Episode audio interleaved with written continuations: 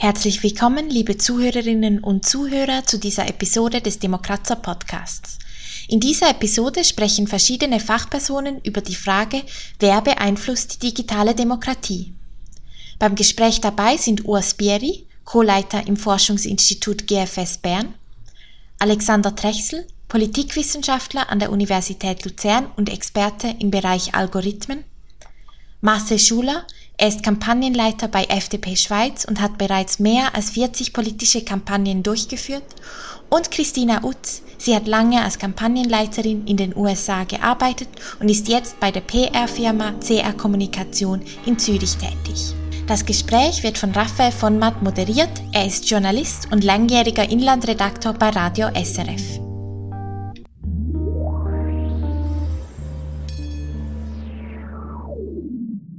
Jetzt möchten wir über digitale Demokratie sprechen und ich möchte gerne kurz diese vier Leute hier auf dem Podium mal fragen, was verstehen Sie eigentlich unter digitaler Demokratie? Ich fange an mit Urs Bieri, weil er ist ein bisschen mitschuldig an diesem Podium, deshalb muss er jetzt das Eis brechen. Was ist für Sie digitale Demokratie?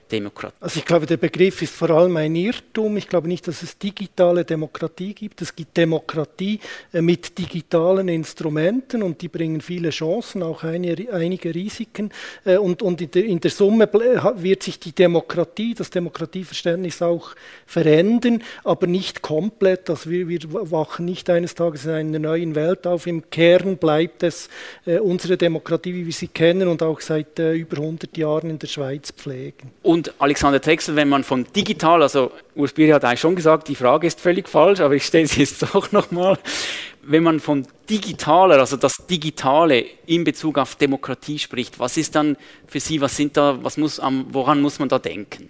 Also ich möchte jetzt Sie vielleicht ein bisschen unterstützen, äh, Herr Vonmatt. Ich, ich denke schon, dass es auch einen Aspekt der digitalen Demokratie gibt und dass es nicht einfach nur ein Zusammenkommen ist von Kommunikations- äh, Formen oder Technologie und der altbekannten Demokratie. Ich denke schon auch, äh, es gibt eine Chance für die Entwicklung von neuen Institutionen zum Beispiel, die ohne äh, das Digitale nicht denkbar wären. Äh, transnationale Netzwerke, äh, Öffentlichkeitsbildung über die Grenzen hinaus, über, über die Grenzen hinweg, über Sprachgrenzen hinweg ähm, die man sich ohne das Internet zum Beispiel gar nicht vorstellen äh, könnte. Also glaube ich schon, dass es auch eine Komponente gibt der digitalen Demokratie. Gut, das freut mich. Dann stehe ich nicht ganz so alleine. natürlich völlig einverstanden. ja, Marcel Schuler, wenn Sie von digitaler Demokratie, einfach damit die Leute so ein bisschen wissen, wovon reden wir eigentlich, was, was, sind, was sind das so für Elemente?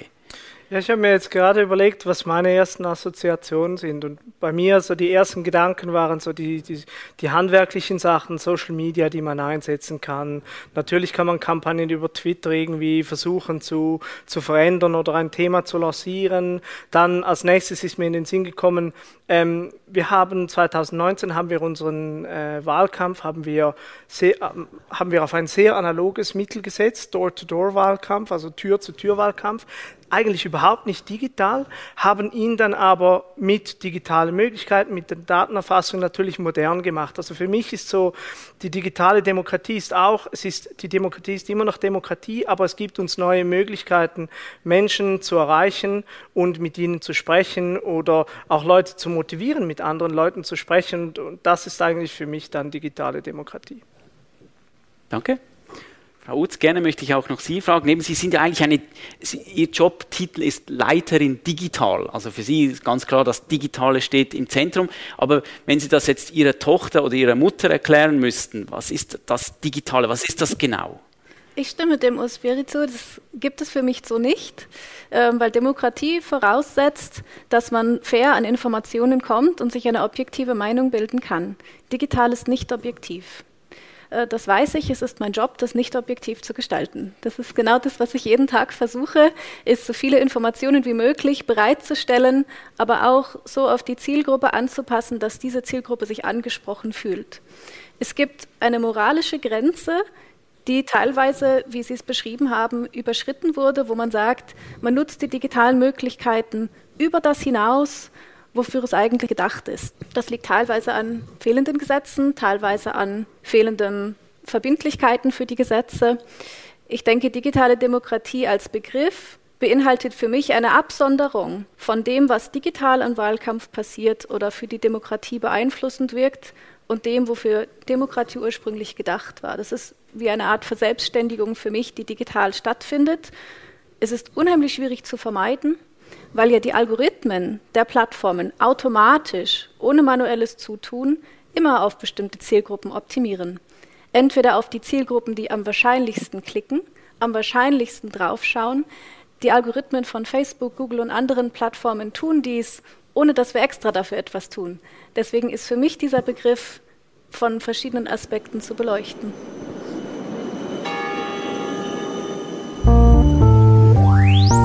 Demokratie.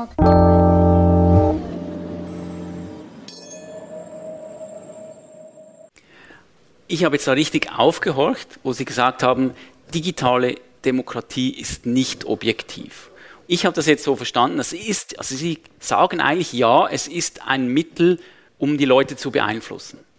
Jetzt möchte ich gerne mal vom Publikum wissen, eben wenn Sie unterwegs sind auf Facebook oder Sie haben vielleicht einen Twitter-Account, ist es Ihnen so wie auch bewusst, dass Sie da auch beeinflusst werden oder nutzen Sie das eher einfach, weil Sie sagen, ja, ich kann mich da auch informieren, also Sie gehen da eher neutral hin. Ich finde das schon noch interessant, wenn man sagt, ja, das ist auch ein Mittel, da kann man Wählerinnen oder Wähler direkt ansprechen. Also ist das den Leuten auch bewusst? Ja, bitte? Ja, also ich frage mich, ob dieser Gegensatz äh, so funktioniert zwischen analoger und digitaler Demokratie. Also Sie sprechen zu Recht, glaube ich, von dieser Beeinflussung also wir sind vielleicht jetzt auch ein bisschen die Falschen, ähm, die gefragt werden müssen, ob wir bewusst sind Fa äh, auf Facebook oder Social Media, ob wir da beeinflusst werden. Ja, natürlich, aber auch im Analogen. Also politische Propaganda und Beeinflussung ist ja keine Erfindung des digitalen Zeitalters.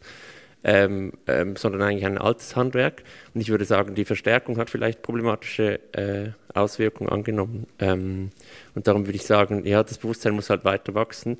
Und natürlich das kommerzielle Interesse der Plattformen hat sicher nochmal so einen eigenen, eigenen, eine eigene Dynamik bekommen. Das ist sicher auch interessant.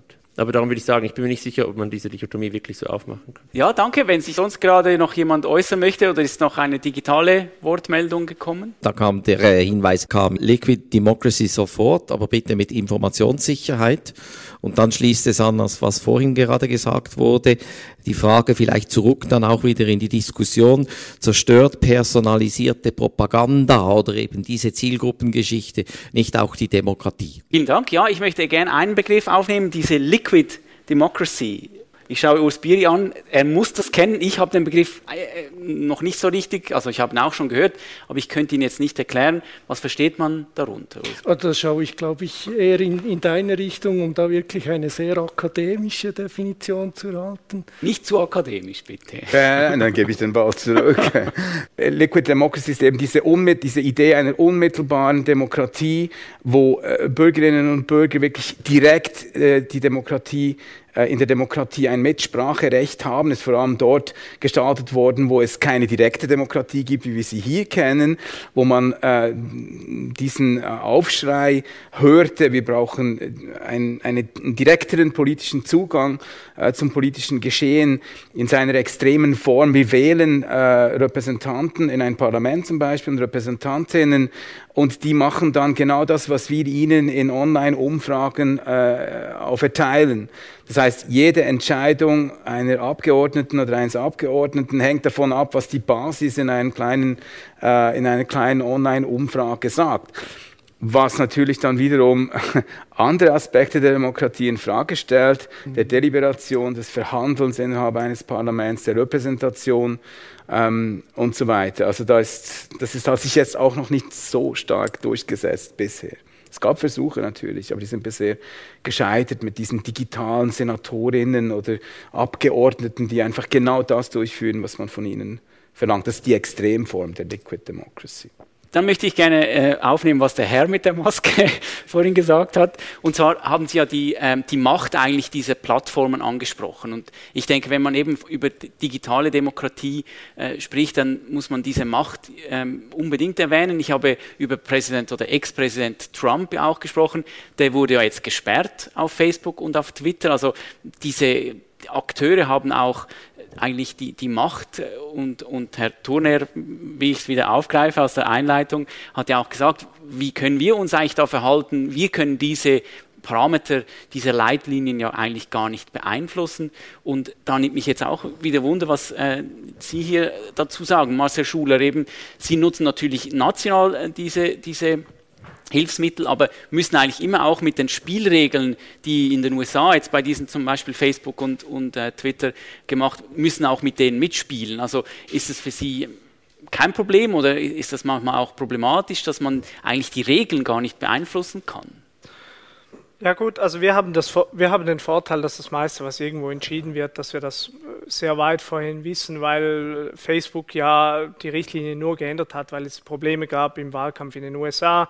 Dann 2019, das war der Wahlkampf dann danach bei uns, gab es so eine Empfehlung, was man machen würde. Wir waren da intensiv im Kontakt mit dem eidgenössischen Datenschutzbeauftragten, der hat uns eine sehr gute Note ausgestellt.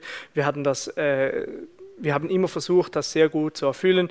Und es kann gut sein, dass es dann wieder neue Regeln gibt, weil es jetzt im Europawahlkampf oder sonst wo äh, gemacht wird. Aber es gibt kaum irgendwelche Regeln, die, die für die Schweiz gelten. Und grundsätzlich ist es auch so, sehr viele Regeln, die, die sind auch sehr schnell dann wieder auszuhebeln. Äh, das zum Beispiel, was äh, der äh, Herr mit der Maske da hinten gesagt hat, oder, ist, oder zum Beispiel Twitter, oder zum Beispiel Twitter, man kann nicht auf Twitter werben. Was, was passiert dafür? Es gibt irgendwelche Gruppen, man versucht äh, einen, einen Hashtag schnell hochzupushen, dann braucht man gar keine Werbung. Also meistens ist es halt dann so, dass, dass, die, dass ein Verbot dann gar nichts bringt und, und es deshalb ähm, sehr einfach zu umgehen ist ist. Ähm, einfach Oder vielleicht so rückgefragt, für die FDP, für, für Sie als Kampagnenleiter, wie machen Sie uns ein konkretes Beispiel? Wie kann man Twitter nutzen, damit es etwas bringt? Also Twitter ist eine Plattform, die praktisch eine Forscher- und Journalisten- und Politikerinnen, Politiker-Bubble ist, oder? Und ähm, natürlich hilft Twitter dort sehr gut, wenn wir zum Beispiel ein Thema forcieren wollen, wenn wir finden, wir wollen eine Petition lancieren oder, oder ein, ein Argument besonders in den Vordergrund rücken, dann schauen wir das, oder dann versucht eine Kampagne immer, dass ein dass ein Hashtag oder ein Thema sehr stark diskutiert wird oder vielleicht auch mal ein, ein Screenshot von einem Skandal, wie, keine Ahnung, Cedric Wermuth, der auf einer Bühne irgendwie einen Joint kifft oder so. Wenn das, das wäre ein perfektes Beispiel für einen Twitter-Skandal gewesen, der dann in die Medien gekommen ist. Und das kann man dann immer wieder versuchen, oder? Und, und das ist eigentlich, was man auf Twitter so ein bisschen probiert. Aber es ist auch äh, sehr oft Austausch oder ähm, Argumenteschlacht, die dann nicht irgendwie in, in Artikeln oder so dann resultieren. Das, wir können das ja ein bisschen nutzen. Wir haben sehr viel Fachkompetenz jetzt hier und damit wir nicht nur so theoretisch über digitale Demokratie ganz abstrakt sprechen, sprechen wir vielleicht ein bisschen, was diese Leute so tun. Frau Utz, Sie planen ja und setzen um digitale Kampagnen vielleicht einfach so für Leute, die das jetzt nicht jeden Tag äh, vor dem Frühstück und den ganzen Tag machen, eben das digitale Element ich bin jetzt zum Beispiel ähm, mit dem Zug hierher gefahren und da sieht man an allen Bauernhöfen sieht man die Plakate, zweimal Nein zu den Agrarinitiativen, das ist ja alles noch sehr analog. Aber eben jetzt zum Beispiel, wenn Sie jetzt für diese oder sonst eine Kampagne tätig wären, wie nutzen Sie jetzt den digitalen Kanal? Beispielsweise nehmen wir an, Sie leben in einem von diesen Postleitzahlen, an denen Sie vorbeigefahren sind. Sie wissen, in meiner Straße steht ein Plakat. Es ist möglich, dass dieses Plakat dort steht, weil die Online-Kampagnen ergeben haben, dass dort am meisten Unentschiedene sind, dass dort am meisten für Nein oder für Ja sind oder dass dort über bestimmte Kampagnentypen eine Schwäche oder Stärke entdeckt wurde, die entweder verstärkt oder unterstützt werden soll. Würden Sie sich gut oder schlecht fühlen, wenn Ihnen das passiert vor der Haustür? Im Idealfall weiß man es nicht, das ist die Wahrheit, oder? Wenn wir uns an die Jagdschutzkampagne erinnern, da war ein Hase abgebildet mit dieser Target im Hintergrund und der hatte etwas weiß im Auge. Also er hat so etwas verschreckt geschaut und ein guter Designer trifft den akkuraten Prozentsatz, wie viel weiß im Auge sein muss, damit das scary aussieht, aber nicht so scary, dass man sich nicht damit, ein, damit man damit kein Mitgefühl mehr hat. Ein guter Designer trifft den Prozentsatz bis zu 2,5 Prozent. Das ist sehr akkurat. Und so etwas wird im Digitalen unendlich viel getestet. Ich kann, nicht, ich kann nicht sagen, ob es für diese Abstimmung im Speziellen getestet wurde. Mir ist es nur aufgefallen, dass ähm, oftmals, wenn Tiere in der Werbung vorkommen, dieses System von der Filmindustrie in den politischen Kampagnen übernommen wird. Und ich glaube, es geht ja nicht darum, dass wir naiv sind und deswegen gar nicht damit rechnen, dass online etwas passiert, was eventuell unsere Meinung ändern möchte. Es ist der unterbewusste Teil. Wenn jetzt zum Beispiel eine Webseite schwarz-weiß gestaltet ist, dann entscheide ich schneller, ob ich will oder nicht, wenn ich mir dessen nicht genau bewusst bin. Ist es jetzt unmoralisch, die Webseite schwarz-weiß zu gestalten oder nicht, weil erlaubt ist es? Und jetzt denken wir einen Schritt weiter und sagen, für die eine Person ist die Webseite schwarz-weiß, weil sie zu dieser Zielgruppe gehört. Für die andere Person ist die Webseite blau-weiß, weil das dort besser ankommt. Ist das jetzt moralisch richtig, weil erlaubt ist das auch? Und es gibt so viele Möglichkeiten im Digitalen mit diesem Unterbewussten zu spielen, dass ich eigentlich häufiger noch ähm, bei den politischen Kampagnen als bei anderen empfinde, es braucht einen Konsensus für eine moralische Grenze. Es gibt unendliche Möglichkeiten und selbst die Gesetze, die es gibt, sind nicht ausreichend verbindlich eingefordert. Wir kennen alle die Cookie-Benachrichtigung auf den Webseiten. Die kleine Benachrichtigung unten, man muss OK klicken. Wie viele Designs gibt es davon? Wie viele Wordings gibt es davon?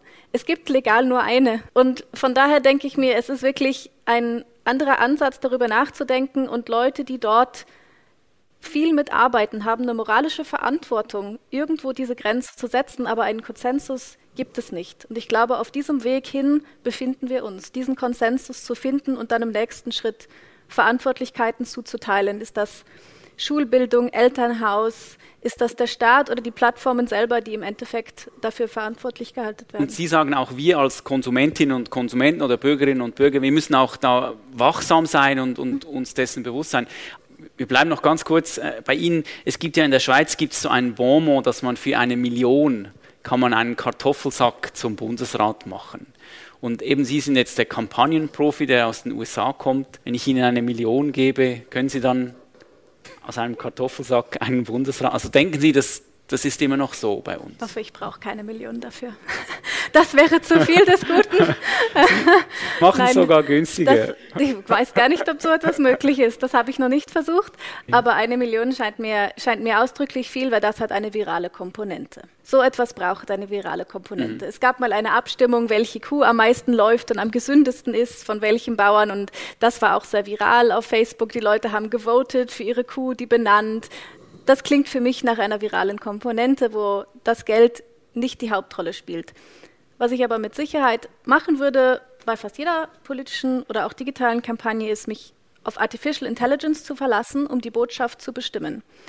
Ich denke also nicht über meine eigenen Sachen nach, die ich lese und entscheide dann, wahrscheinlich ist das das Narrativ, das zieht, wahrscheinlich ist das das Narrativ des Gegners, sondern ich schaue nach, worüber wird faktenbasiert über ein Artificial Intelligence Tool online gesprochen. Dann kriege ich eine Grafik zurück, die mir sagt, folgende Themen sind so und so stark besetzt. Anhand von dieser Grafik entscheide ich dann die Themen. Und wenn ich jetzt einen Test fahren würde für den Kartoffelsack zum Beispiel, dann würde ich Daten zurückbekommen, weil digital ist eher eine Zahl als eine Meinung. Ich schaue mal kurz ins Publikum. Da ist eine Frage oder eine Bemerkung. Meine Frage wäre, was sagt eigentlich die Wissenschaft dazu?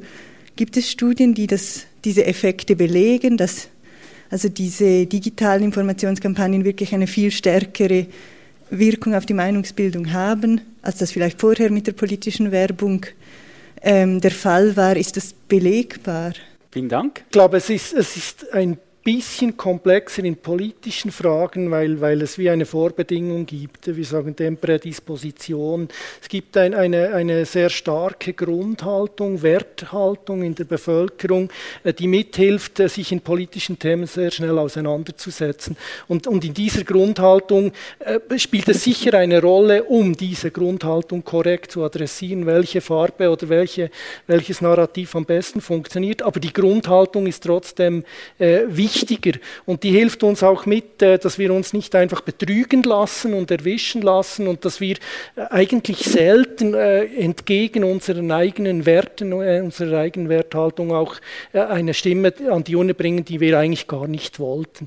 Und das ist seit Jahrhunderten oder seit 100 Jahren so, das hilft uns relativ stark mit und ist eigentlich fast die, die wichtigste Widerstandskraft in, in diesem ganzen Prozess, früher auch jetzt. Also wenn ich das jetzt herunterbreche auf das Häschen bei dem Jagdgesetz, also wenn ich jetzt dieses Häschen sehe, ich bin aber ein begeisterter Jäger, dann könnt ihr noch so mit den Augen spielen, dann werde ich trotzdem ja, also das war ja damals. Absolut, also im Kern ist es genau das. Es ist ganz sicher so, das Häschen bei meiner Tochter, die, die genau wegen solchen Bildern äh, überzeugte Vegetarierin ist, äh, wirkt äh, die Augenfarbe Farbe augenscheinlich, aber, aber sie ist trotzdem überzeugt. Sie lässt sich besser oder schlechter adressieren durch Bilder. Äh, und, und digital sind die Bilder halt sehr viel präsenter und mächtiger und schneller. Aber im, im Kern ist es trotzdem ihre Überzeugung, die, die da mitspielt. Und das, das schützt uns nachhaltig. Und äh, übrigens, wenn ich, wenn ich da noch nachhaken darf, äh, das ist auch im Moment die, die gültige Rechtsprechung. Es gibt ja äh, eine Rechtsprechung äh, durchdekliniert bis vor Bundesgericht, die eigentlich davon ausgeht, dass, dass, äh, dass es eben nicht objektive Informationen sein müssen in der Schweiz, die, die, dass, dass man durchaus in der Lage ist, als Bürger, Bürgerin mit, mit subjektiven, auch vielleicht mit falschen Informationen umzugehen, solange es es genügend Informationen gibt und solange es eben die Vielzahl an unterschiedlichen Meinungen gibt und das Bundesgericht geht, ich finde zu Recht, im, im Normalfall davon aus, dass der, ein mündiger Bürger, eine mündige Bürgerin absolut in der Lage ist, aus einer Vielzahl unterschiedlicher Informationen die für sich richtigen herauszusortieren und damit auch eine Meinung zu bilden, auch im digitalen Umfeld. Also eine gewisse Widerstandskraft gegen Absolut, solche ja. Häschenaugen. Ja. So. Herr Zwechsel, möchten Sie noch etwas? Äh, ich bin mit dem absolut einverstanden. Äh, was Herr Bier jetzt eben ausgeführt hat, äh, das ist völlig richtig. Die Prädispositionen sind extrem wichtig. Vielleicht noch, vielleicht noch ein Wort zu diesen, zu diesen Studien. Die gibt es natürlich und man weiß, dass das kann tatsächlich ausschlaggebend sein. Eine gute digitale Kampagne zu führen kann wirklich zum Sieg führen, weil wenn es ganz knapp ist und wenn man eine neue äh, Wählerschicht versucht äh, zu erreichen, dann geht es zum Teil schon fast nicht mehr anders als nur noch digital. Jüngere äh, Wählende zum Beispiel, ähm, wo man sicher, das können Sie mir sicher äh, auch bestätigen, die versucht man digital abzuholen.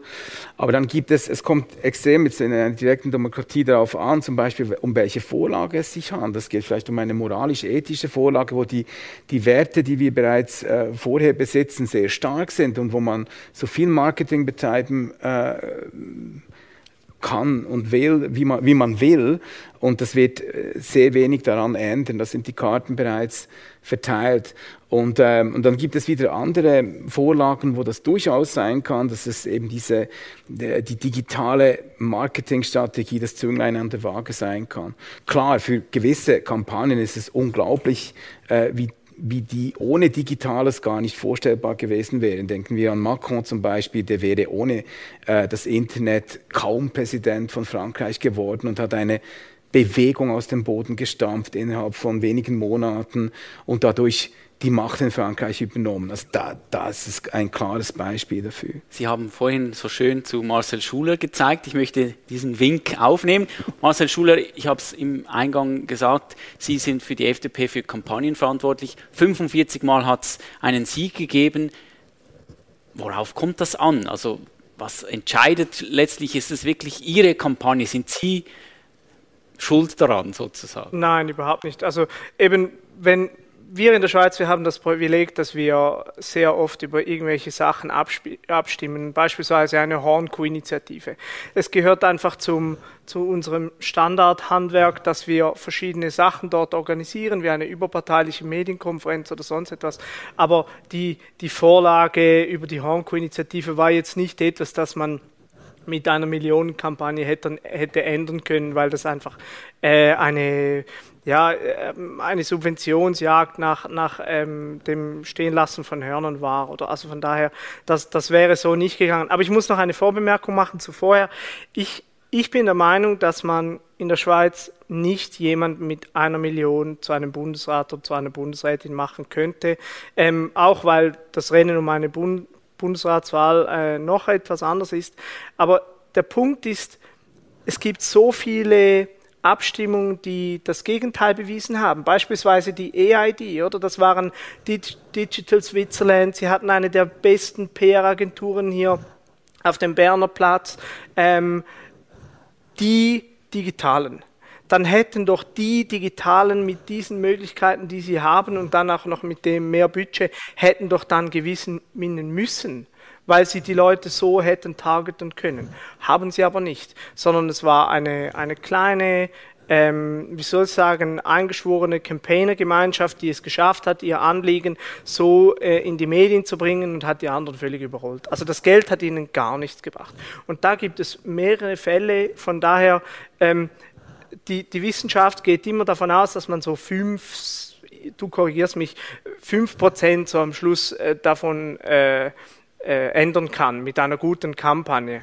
Aber sonst haben wir, wir können auch nicht 55 äh, äh, Prozent der Schweizerinnen und Schweizer zu Veganern machen mit einer guten digitalen Kampagne, wenn es da ein, de, äh, eine Bäuerin steht oder ein Bauer. Ich glaube schon, dass man 5 Prozent im Markt verändern kann, aber wir können nicht die Schweiz äh, zu Veganerinnen und Veganern machen und so können wir auch nicht eine Kampagne gewinnen, ähm, wenn wir einfach viel, viel mehr Budget haben als die andere Seite. Und gleich äh, dennoch die Frage, eben Sie haben jetzt das EID-Projekt angesprochen, das war ja eben, dachten am Anfang alle, ja, das kommt sowieso durch und am Schluss ist es eben nicht durchgekommen, wie Sie richtig gesagt haben. Sie haben jetzt das eigentlich eher unbeteiligt, also Sie waren ja nicht direkt involviert, Sie haben das beobachtet. Was nehmen Sie jetzt für sich oder für Ihre Partei mit? Was kann man da eine Lehre daraus ziehen? Also ich ziehe normalerweise immer aus Niederlagen ähm, die meisten Lehren und nicht auf, aus Siegen, weil die negativen Erlebnisse sind viel präsenter oder bleiben viel mehr in der eigenen Person als die positiven. Und gerade Jetzt bei, bei, der EID ist mir geblieben, oder? Man Community Building, man hat keine kantonalen Komitees gemacht, es hat, es hat niemand ein Herz verspürt für diese Kampagne hinzustehen, okay, es gab, die, es gab äh, den, den Verband, der das erklären wollte, dann war es eine sehr komplizierte Vorlage, zu wenig erklärende Komponenten.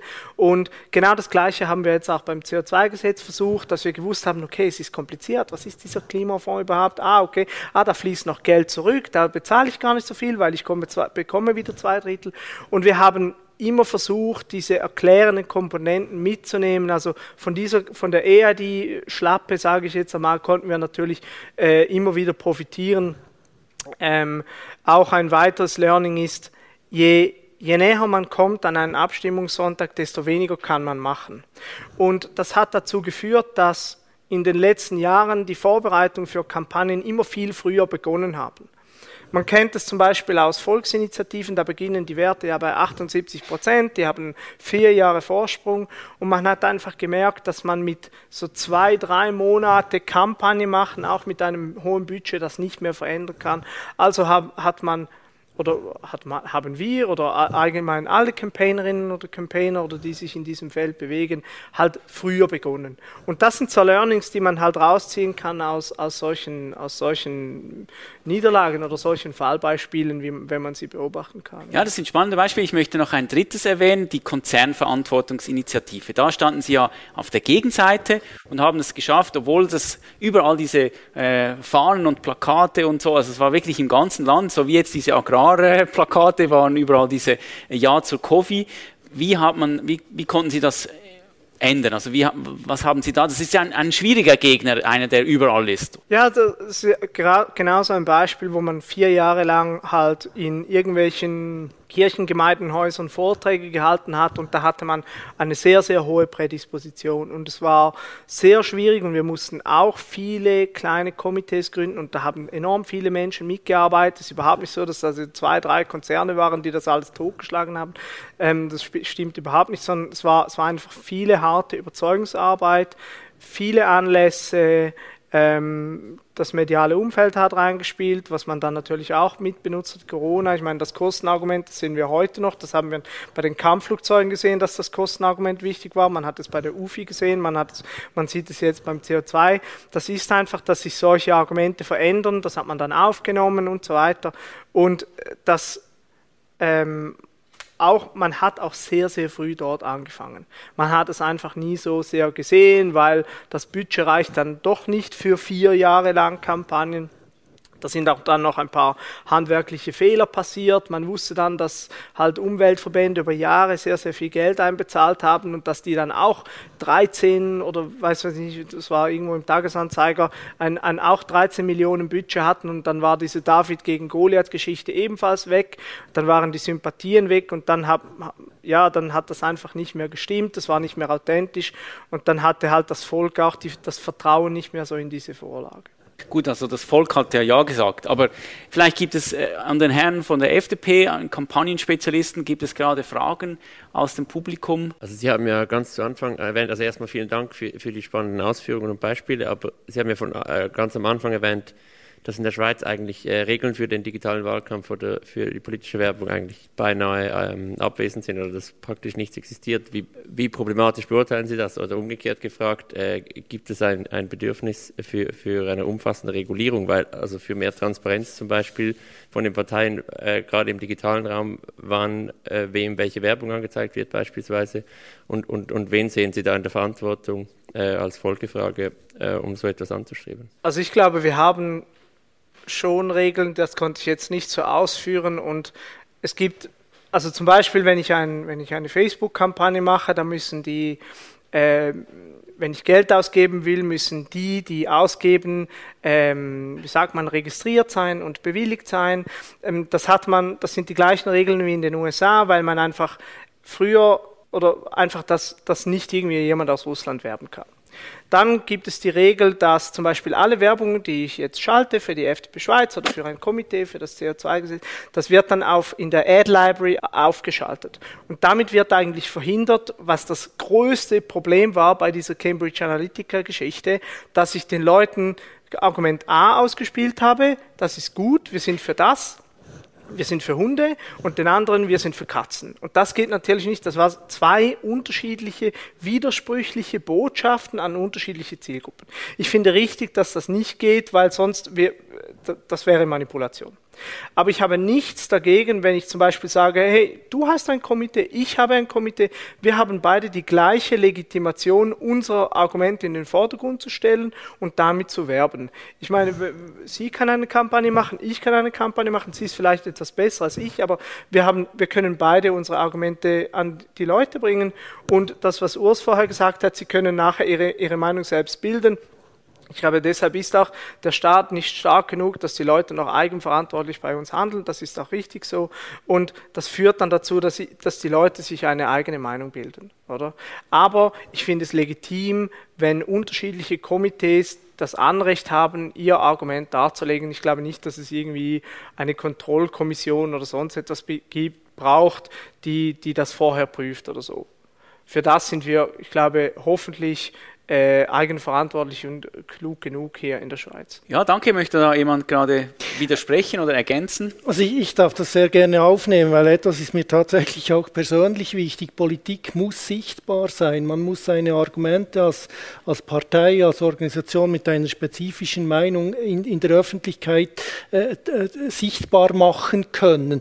Und es ist klar, es braucht dazu eine Diskussion, aber im Grundsatz ist es zwingend, dass Politik äh, aufzeigt, dass es unterschiedliche Meinungen gibt, weil erst in diesem Diskurs äh, kann die Bevölkerung überhaupt erst eine eigene Meinung äh, bilden. Und mir scheint einfach wichtig, dass man, wenn man diskutiert, ist es Manipulation, ist es nicht Manipulation, dass man diesen Grundsatz nicht ver, äh, vergisst, dass, dass quasi der, der, der Wettstreit um die, um die Idee, um die politische Idee, dass der zwingend ist für die Funktionsweise unseres Systems. Jetzt möchte ich mich äh, wieder ein bisschen auf diese Seite zuwenden. Wir haben am Anfang von diesen ominösen Algorithmen gesprochen. Hier haben wir den Papst der Algorithmen.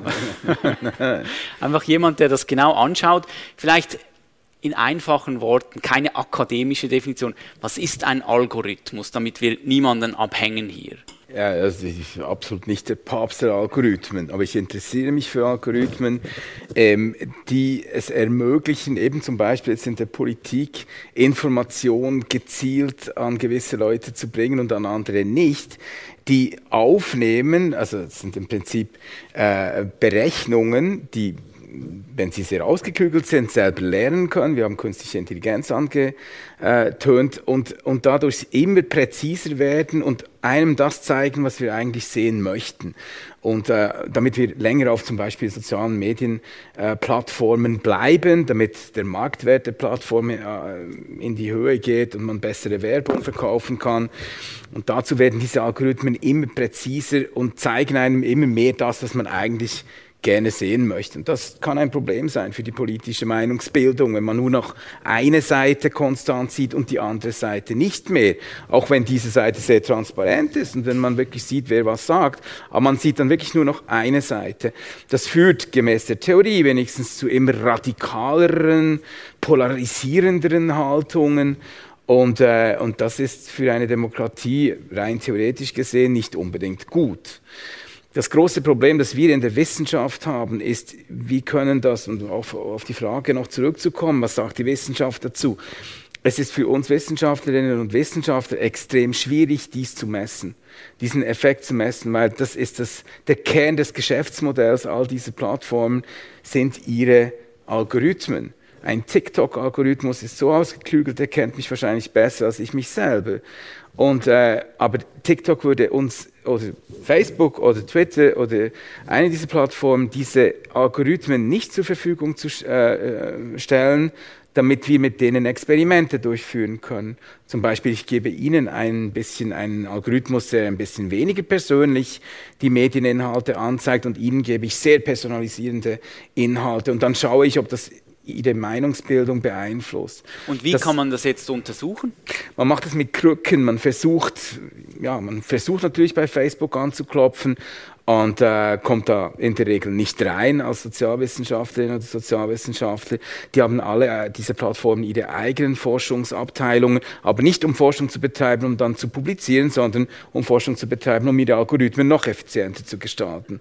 Das heißt, man muss es versuchen, äh, irgendwie äh, zu imitieren, was, dieser, äh, was diese Algorithmen machen. Wir machen das momentan in einem Forschungsprojekt, das vom Schweizerischen Nationalfonds finanziert wird, ein Spark-Projekt, wo wir eine App gebaut haben, äh, zusammen mit der Universität Stanford in den USA.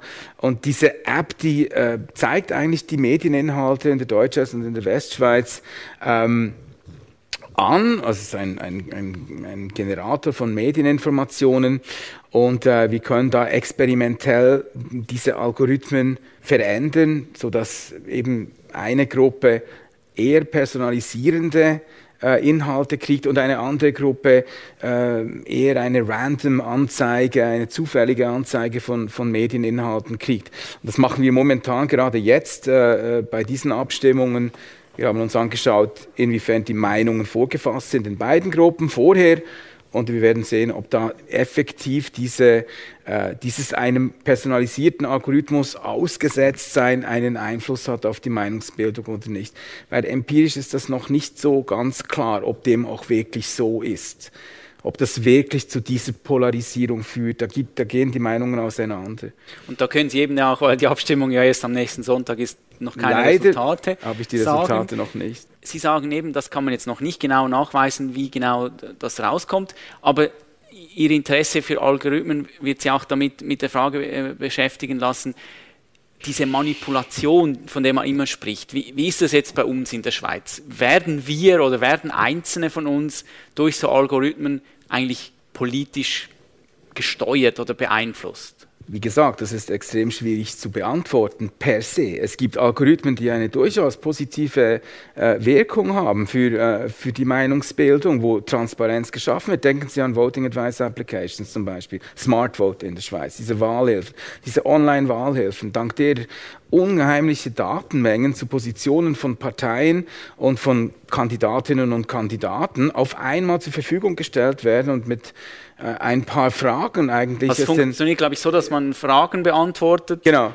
über irgendwie Umweltschutz oder Außenhandel und dann wird man so wie in ein Profil eingetragen und das wird dann verglichen mit, äh, mit verschiedenen Kandidaten. Also man positioniert, man, man schaut sich, wo die Kandidatinnen und Kandidaten stehen im politischen Raum, wie sie sich einreihen gegenüber Umweltschutz oder äh, äh, Menschenrechte und so weiter. Und äh, dann gibt es eben so einen berühmten Algorithmus, der dann meine Meinung, die ich meine Meinung eingefüllt habe in diese Formulare online, matcht mit dem Angebot. Und dann sehe ich, ah, okay, ich bin dieser äh, Kandidatin und diesem Kandidaten äh, viel näher, als ich eigentlich hätte erwarten können äh, aufgrund meiner Prädispositionen. Und dann kann ich aber auch schauen, warum, wo wir gleich sind und wo wir auseinander äh, driften in unserer Meinung. Und ich könnte dann diese Person dann, wenn ich für sie wähle, wenn ich sie wähle, dann auch in die Verantwortung ziehen. Sagen, ja, aber ihre Kampagne war doch gegen Atomenergie und jetzt im Parlament machen sie pro oder umgekehrt. Also das ist jetzt ein Beispiel, wo ein Algorithmus, ein einfach simpler Algorithmus eigentlich ähm, dazu beitragen kann, dass die Meinungsbildung effizienter, transparenter, offener und einer breiteren Meinung, äh, Öffentlichkeit zugänglich. Gemacht also ein, wird. ein tolles, ein positives Beispiel. Beispiel ja? Genau. Also ich darf diesen Ball sehr gerne aufnehmen, weil es im Grundsatz ein sehr wichtiger Gedanke beinhaltet. Im Prinzip steht eine Rollenklärung ab äh, in Bezug auf, auf diese Social-Media-Plattformen. Äh, die Manipulation geschieht eigentlich dann, wenn man davon ausgeht, dass diese, diese Plattformen redaktionell aufbereitete Informationen sind, Massenmedien sind.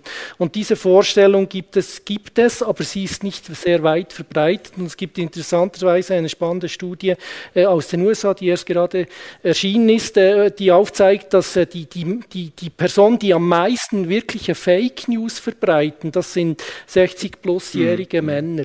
Und das zeigt auf, dass vielleicht gerade dort dort eben das Rollenverständnis und die Abgrenzung noch nicht stattgefunden hat, dass ältere Personen, vielleicht unbedarftere, technologisch unbedarftere Personen auf ein neues Medium treffen, davon ausgehen, es ist ein Massenmedium, redaktionell aufbereitet, mit journalistischer Ethik versetzt, das weiter verbreiten, zu Unrecht in gewissen Fällen und, und eben damit in möglicherweise tatsächlich in eine Falle laufen. Wenn man aber Junge anschaut, auch da gibt es viele Studien dazu, äh, haben die ein, ein deutlich versierteres Verständnis über, über die Qualität dieser Information, gehen eigentlich äh, wirklich wie angeboren auch damit um. Und, und diese Diskussion, Sie haben es angetönt, wenn man über, über Reglemente, Reglementarien spricht, ist vielleicht an diesem Punkt tatsächlich zu führen. Sind Social-Media-Plattformen Massmedien? Sind sie nicht, aber äh, sollten sie das sein? Und wenn ja, was bedeutet dies? Das äh, finde ich spannende Diskussion. Bleiben wir noch ganz kurz bei US-Biri. Sie sind ja auch ein Forscher, der ähm, eben auf dieses digitale äh, Thema eigentlich so ähm, ab, abzielt. Und was mir so auch aufgefallen ist, äh, Herr Drechsel hat äh, die Kampagne von Herrn Macron, ähm, die auch sehr digital war, angesprochen. Mir geht auch so manchmal durch den Kopf diese Operation Libero. Die, die gab es irgendwie nicht und jetzt sind sie überall und, und die sind ja sehr digital unterwegs. Also kann man wie sagen, durch diese digitalen Möglichkeiten haben jetzt kleinere Organisationen, die vielleicht nicht eine hundertjährige Tradition haben, haben überhaupt die Chance, irgendwie in dieser Allmend äh, als Stimme wahrgenommen zu werden? Oder muss man das auch etwas kritischer sehen? Oder ist das einfach eine Erfolgsgeschichte? Also es gibt dazu zwei Antworten. Die eine ist, ist, ist tatsächlich genauso. Die, die, der Wegfall der Intermediäre in der Mitte, Massenmedien als Stichwort, äh, und, und die, die, die weniger große Wichtigkeit von direkten Zugängen in die Politik, weil man eben direkt über Twitter oder Facebook äh, Themen auch äh, lancieren kann, hat tatsächlich dazu geführt, dass kleinere Organisationen eine größere Wichtigkeit haben. Und da gibt es Kinder davon. Operation äh, Libero ist sicher eines, Movimento Cinque Stelle und in anderen Ländern äh, gibt es überall auch die die Piratenpartei ist sicher auch ein, ein Kind dieser Entwicklung. Und, und das ist schön. Also das, wie gesagt, wenn es mehr meer Vielseitigkeit gibt, wenn es mehr Stimmen gibt, hilft das der Politik und damit auch der Demokratie nachhaltig. Es macht es nicht einfacher, das ist tatsächlich so. Wir haben lange über, über Jahrzehnte, über, über 100 Jahre davon profitiert, dass wir ein korporatistisches System haben, dass zum Beispiel die Wirtschaft, dass aber auch die Gewerkschaften eine vordefinierte, sehr starke Rolle spielen, dass die Politik genau wusste, an wen sie sich wenden musste, in welche Frage. Und das ist natürlich hinterfragt. Sobald es viel mehr Organisationen gibt, äh, ist, ist es sehr viel schwerer als, oder schwieriger als äh, Politik, äh, die, die richtigen Ansprechpersonen schon nur zu finden. Äh, und, und das kann es auf der anderen Seite schwer. Nichtsdestotrotz erachte ich es als, als riesige Erfolgsgeschichte dieser Digitalisierung äh, und, und dieser, dieser sehr ähm, äh, schnell nutzbaren Medien. Und das andere finde ich, das Bild dieser digitalen Allmend finde ich natürlich sehr schön. Wir, wir haben hier ja Päpste und Könige, wie, wie, du eingeführt hast. Aber der Punkt ist ja tatsächlich, also die, die Vorstellung, die, die, diese, die, die, diese Allmend ist quasi der Platz für alle, ist natürlich sehr schönfärberisch, weil das war nie so. Also die, die Allmend gehörte faktisch komme ich wieder auf, auf die äh, Adelstitel, gehörte dem König und, und, oder der Königin und, und, äh, und wurde genützt von, von den Grundbesitzern, also von, von Landwirten, äh, meistens äh, männlicher Natur, äh, die dort äh, quasi ein, eine Fläche hatten, die sie gemeinsam nutzen konnten. Und es gab ganz viele, die diese Alment nicht nutzen konnten. Und ich denke, die digitale Alment ist eben tatsächlich durchaus vergleichbar damit. Und es ist nicht so, dass die Zugänge zu dieser Alment, zu dieser digitalen Alment für alle gleich groß oder gleich, gleich gut äh, sind. Und äh, was man in diesem Zusammenhang eben nicht vergessen darf, es gibt Studien des Bundesamtes für Statistik, in der Schweiz sind rund 20 Prozent aller Personen Illettristen, Illettristinnen, das heißt, sind Personen, die äh, verstärkt Schwierigkeiten haben, mit verschriftlichter Information umzugehen. Und im Internet, gerade im politischen Diskurs, ist nach wie vor sehr viel schriftlich. Es ändert sich langsam, es gibt auch immer mehr Bilder bildhafte äh, Kanäle, aber trotzdem findet viel, gerade auch im Dialog, schriftlich statt. Und diese 20 Prozent, die sind einfach ausgeschlossen von diesem Diskurs. Und das ist durchaus mitzudenken in dieser Diskussion. Also das Bild, dass quasi alle gleichberechtigt und gleich stark an dieser neuen digitalen Alment mitarbeiten oder bauen können, ist natürlich ein bisschen schönfärberisch. Ja, bitte. Sonst hätte ich eine kleine Bemerkung, um bei der Almen zu bleiben, weil ich bin völlig einverstanden mit Ursbiri. Äh, der Zugang hat sich sicher verändert bei diesem Übergang in, ins Digitale, sicher auch vergrößert. Die Almen ist größer geworden, aber ein Aspekt, den haben wir noch nicht besprochen. Die Abgrenzung der Alment hat sich völlig aufgeweicht. Wir wissen nicht mehr, wo sie anfängt und wo sie aufhört. Und das macht mir mehr Angst als, sagen wir jetzt bei Wahlkampagnen, in der Politik allgemein, als die Verbändelungen zwischen GFS und FDP oder irgendjemandem sonst in der Schweiz. Man kann euch in die Verantwortung ziehen, man kann sagen, ja, ihr habt das gesagt, ihr habt so viel ausgegeben für die Kampagne. Aber, Aber das kann man mit den russischen Hackern, das kann man mit den russischen Hackern nicht oder mit den chinesischen Hackern, den liechtensteinischen Hackern, whatever. Äh, und, und die Kontrolle über wer in diese Almend rein kann überhaupt, die haben wir abgegeben, die haben wir nicht mehr. Und das macht mir persönlich mehr Angst als, sagen wir, also eine es ist unübersichtlich geworden. Ich bin nicht sicher, ob es unkontrollierbarer unkontrollierbar geworden, eindeutig unkontrollierbarer geworden.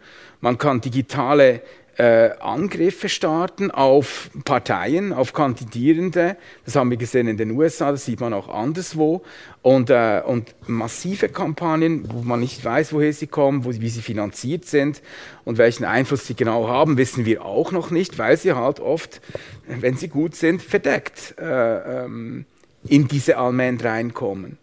Und ich glaube, diesen Aspekt dürfen wir nicht ver äh, vergessen. Sie sagen, das macht Ihnen Sorgen. Haben Sie irgendeinen Ansatz, wie man das angehen könnte? Oder da sind Sie noch nicht? Das, ist, das ist extrem schwierig. Wir haben, wir haben natürlich diese, diese Cyber Warfare, die gibt es auch im militärischen Bereich.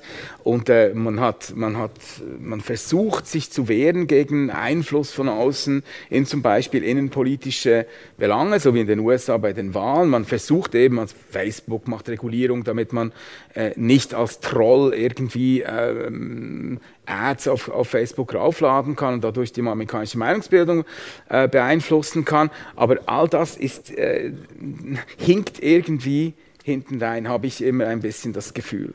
Und das macht mir mehr Sorgen, als wenn jetzt ein Forschungsinstitut ein neues Tool entwickelt, mit dem man näher an die, an die Stimmberechtigten rankommt. Interessanter Punkt. Ich, ich, blicke wieder ins Publikum. Wir sind so langsam, kommen wir so in die Schlusskurve und haben ja vier hochkarätige Referentinnen und Referenten hier. Wer möchte noch etwas dazu sagen? Äh, ja, vielen Dank. Es war sehr spannend bisher. Ähm, wir haben jetzt äh, viele Voten gehört und Erfahrungsberichte aus dem Bereich der politischen Kommunikation, wenn es um die digitale Demokratie geht. Wie kann die Meinungsbildung beeinflusst werden? Spielt es wirklich eine Rolle oder nicht? Wie sophistiziert ist es? Scheinbar nicht wirklich sehr sophistiziert. Ähm, ich würde mich noch ähm, freuen, wenn ich noch ein, zwei Voten höre über die Chancen der Digitalisierung in den anderen Prozessen der Demokratie. Also wie könnte beispielsweise unser Abstimmungssystem anders aussehen? Ranked Choices beispielsweise. Ähm, hat das eine Auswirkung auf auf die Struktur, auf den Föderalismus, auf die Arbeit im Parlament etc. Also solche Voten fände ich auch noch spannend. Ja, sehr interessant. Ich möchte das gleich aufnehmen. Dieses Ranked Choices müssen Sie noch allen erklären, was Sie damit meinen. Oh ja, also ich bin keine Politikwissenschaftlerin, aber soweit ich das verstanden habe, geht es darum, ähm, in einer Wahl von Repräsentanten, ähm, dass meine Stimme nicht verloren geht, wenn schlussendlich Majorz ähm, gilt. Also dass ich ähm, zum Beispiel ähm, Person A, B und C in der Reihenfolge wähle und dann geht meine Stimme entsprechend ähm, eins runter, wenn die Person A nicht eine Mehrheit hat. Gut, also das ist sicher eine Frage, die ich auf dieser Seite äh, auch stellen darf. Also wie kann diese digitalen Mittel, wie kann man die auch nutzen? Zum Beispiel E-Voting ist ja auch so ein Beispiel, das wollte man ja auch gerade für Auslandschweizerinnen und Auslandschweizer, aber natürlich auch für alle, die hier wohnen, nutzen, dass es einfacher wird. Ist im Moment irgendwie alles ein bisschen blockiert. Usbiri, was denken Sie eben, wie, wie können, können wir digitale Mittel nutzen, um zum Beispiel ähm, das Wahlsystem zu verfeinern oder eben die Auslandschweizer besser einzubeziehen? Also ich finde, man sollte sie unbedingt nutzen, was man äh, weiß aus der Vergangenheit. Dieser Übergang zu brieflicher äh, Stimmabgabe hat äh, kurzfristig relativ mobilisiert, hat sich unterdessen wieder eingependelt und man weiß, dass es nicht äh, direkt an der Art der Stimmabgabe, sondern an vielen anderen Elementen hängt. Äh, nichtsdestotrotz sollte man die, die, das ganze Bouquet an Möglichkeiten nutzen. Das sind wir uns als Demokratie äh, durchaus schuldig. Was aber absolut zentral ist, und das wurde ja in rund um diese EID durchaus äh, mitdiskutiert, äh, ist, ist die Frage, äh, inwiefern die, die, die unverfälschte Stimmabgabe in Gefahr ist. Und, und sie darf nicht in Gefahr sein. Das ist auch einer dieser Grundpfeiler in, in der Demokratie, dass meine Stimme genauso dort auch ankommt und zwar am richtigen Ort, wie ich sie quasi abgeschickt habe. Und das muss, egal über welchen Kanal, muss das gewährleistet sein. Da scheint es äh, Kritik zu geben, Zweifel zu geben. Da kenne ich die Diskussion im, im Detail äh, zu wenig, aber man muss sie ernst nehmen und man muss sie führen. Und sobald äh, diese Fragen äh, zur Zufriedenheit gelöst sind, im Sinne der unverfälschten äh, Stimmabgabe, sollte man diesen Schritt unbedingt tun. Und ich, ich sehe auch, äh, finde ich eine, eine spannende Idee, man kann das auch auf Abstimmungen transformieren. Man könnte ja verschiedene Varianten quasi von Abstimmungen mitdenken, macht es nicht einfacher und ich denke, Marcel Schuler kriegt schon Angstschweiß, wenn er noch quasi sieben Untervarianten äh, mit campaignen muss. Aber trotzdem sind es natürlich spannende Ideen, äh, die man, die man mitdiskutieren muss äh, und die vermutlich tatsächlich nur in, in einem digitalen Raum überhaupt möglich sind und, und auf einem normalen Stimmzettel gar nicht denkbar wären. Aber ist es nicht auch ein wenig so, das ist jetzt mein persönlicher Eindruck, dass wir viele neue Möglichkeiten haben, aber ein eigentlich sehr konservatives Politsystem. Also es hat sich ja schon einiges verändert. Wir experimentieren im Kleinen immer wieder. Es, es gab da die, diesen, diesen Vorschlag, Gesetzes, Gesetzesvorlage oder Initiativen auch mit quasi einem, äh, mit einem möglichen Gegenvorschlag an die Urne zu bringen oder nicht. Äh, da, da, hat man schon Spielwiesen, die es früher äh, nicht, nicht gab. Äh, nicht, nichtsdestotrotz äh, finde ich, es ist ein Vorteil, ein, ein eher konservatives äh, System zu haben, wenn es um Entscheidwege gibt äh, und, und Experimente ist, glaube ich, wirklich der falsche Ort, diese in einer äh, Demokratie quasi direkt umzusetzen. Man kann das kleinräumiger äh, tun, wird ja auch gemacht. Auf Gemeindeebene kann man Erfahrungen sammeln, aber ich würde tatsächlich jetzt nicht auf nationaler Ebene beginnen und, und ich finde, das Konservative hat, hat, hat durchaus auch Vorteile. Äh, und, um, das System nicht im Kern zu erschüttern durch äh, quasi misslungene Experimente. Vielleicht noch, Herr Drexel, eben Sie haben ja auch geforscht über E-Voting. Das wäre ja auch so eine Erweiterung äh, des, des Wahlprozederes oder des Abstimmungs, die Möglichkeiten im Digitalen. Nicht, nicht eigen, es ist eigentlich eine Digitalisierung bestehender Prozesse und Institutionen. Man würde einfach anstelle von brieflich oder an der Urne seine Stimme äh, digital abgeben. Äh, der erste Versuch damit hat vor 21 Jahren in, im Kanton Genf gestartet. Seither hat sich das ausprobiert und mittlerweile haben wir wieder niemanden in der Schweiz, der über äh, das Internet abstimmen, geschweige denn wählen kann. Also das, das zeigt auch ein bisschen, wie, wie, wie träge das System ist, wie, wie, wie schwierig es ist, bestehende Institutionen oder Strukturen zu digitalisieren. Ähm, und noch schwieriger ist es dann, diese digitale, das digitale Potenzial auszunutzen, um ganz neue Institutionen zu kreieren. Eben sagen, ich habe das ganz Anfang, am Anfang angesprochen, eine Art transnationale Demokratie zum Beispiel in Europa spricht man gerade jetzt bei der Konferenz zur Zukunft von Europa sehr stark äh, über dieses Thema. Wie, wie, wie, könnten wir eigentlich einen europäisch weiten, einen europaweiten Wahlkreis aufbauen, indem eine Bulgarin für eine Partei in Portugal wählen kann, wenn die dieser äh, äh, Stimmberechtigten viel näher steht als ihre eigene, äh, ihr eigenes Parteiangebot in Bulgarien. Solche, solche Fragen, das könnte man digital lösen, dieses Problem, kein Problem, aber äh, politisch ist das zu einschneidend und noch äh, da sind wir noch ziemlich weit davon entfernt. Also ich würde auch sagen, dass ich bin nicht Politologe, aber ein Beobachter, ich glaube, dieses Ranked Choice ist das, ja, Müssen wir vielleicht noch, noch, noch etwas, wenn ich, wenn ich ja, ganz klar. kurz noch erwähnen darf. Das ist auch interessant. Sie haben völlig recht, man hätte feststellen können, dass bei dieser QAnon-Initiative, dass es eben auf Gesetzesstufe vielleicht einfacher gegangen wäre. Aber wir haben eine Verfassungsinitiative in der Schweiz. Es gibt keine Gesetzesinitiative in der Schweiz. Da, da, mit allen digitalen Mitteln der Welt hätte man das nicht in letzter Sekunde noch ins Gesetz retten können, sondern das war jetzt einfach eine seit 1891 bestehende Institution, die den Takt vorgibt. Ja, halt, dass man es im Parlament halt irgendwie einspeist. Genau, so. aber das ist ja eben nicht aus dem Parlament gekommen, sondern aus dem Volk. Ja, ja. Also mein Punkt war einfach, äh, das Digitale kann transformativ wirken. Äh, man kann es, ein, es gibt ein großes Potenzial, das man ausnutzen kann, muss sicher, aber es ist äh, noch ein langer Weg.